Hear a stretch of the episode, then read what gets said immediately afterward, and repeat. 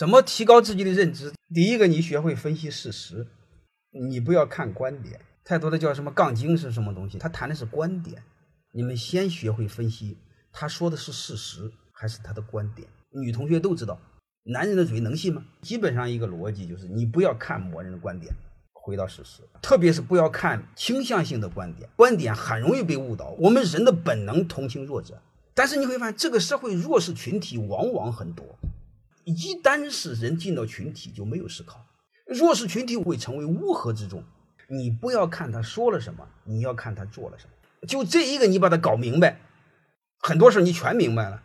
然后再回到事实层面呢，最好你再回到数据，就是事实背后，它可能是孤立的个案，你必须找到背后的规律。这时候你看，我们所有的学习是学什么？各位，我们所有的学习，学习是规律，因为规律是什么？它又能符合未来，又能符合过去。预测未来，不就是你看到的规律比别人多吗？欢迎大家的收听。可以联系助理加入马老师学习交流群，幺五六五零二二二零九零。